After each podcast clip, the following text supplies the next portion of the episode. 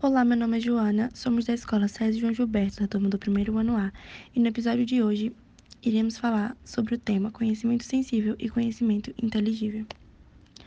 Inicialmente, vamos falar um dos pontapés iniciais para se aprofundar na história. Começaremos a falar sobre um dos mais importantes filósofos da Grécia Antiga.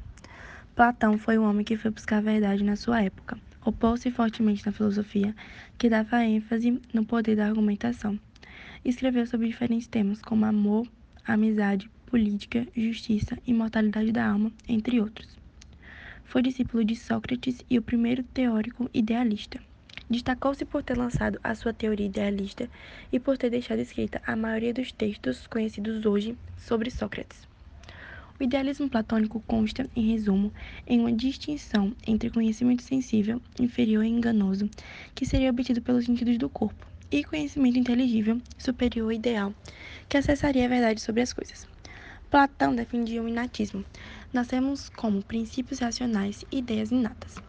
A origem das ideias, segundo Platão, é dada por dois mundos que são o mundo inteligível, que é o mundo que nós, antes de nascer, passamos para ter as ideias assimiladas em nossas mentes. Quando nós nascemos no mundo conhecido por todos, o mundo em que vivemos, dominado por Platão, como mundo sensível, já, nós já temos as ideias formuladas em nossas mentes, mas muito guardadas. Para serem utilizadas, é necessário relembrar as ideias já conhecidas através do mundo inteligível. Para Platão, existem quatro formas ou graus de conhecimento, que são a crença, opinião, raciocínio e indução. Para ele, as duas primeiras podem ser descartadas da filosofia, pois não são concretas, sendo as duas últimas são as formas de fazer filosofia.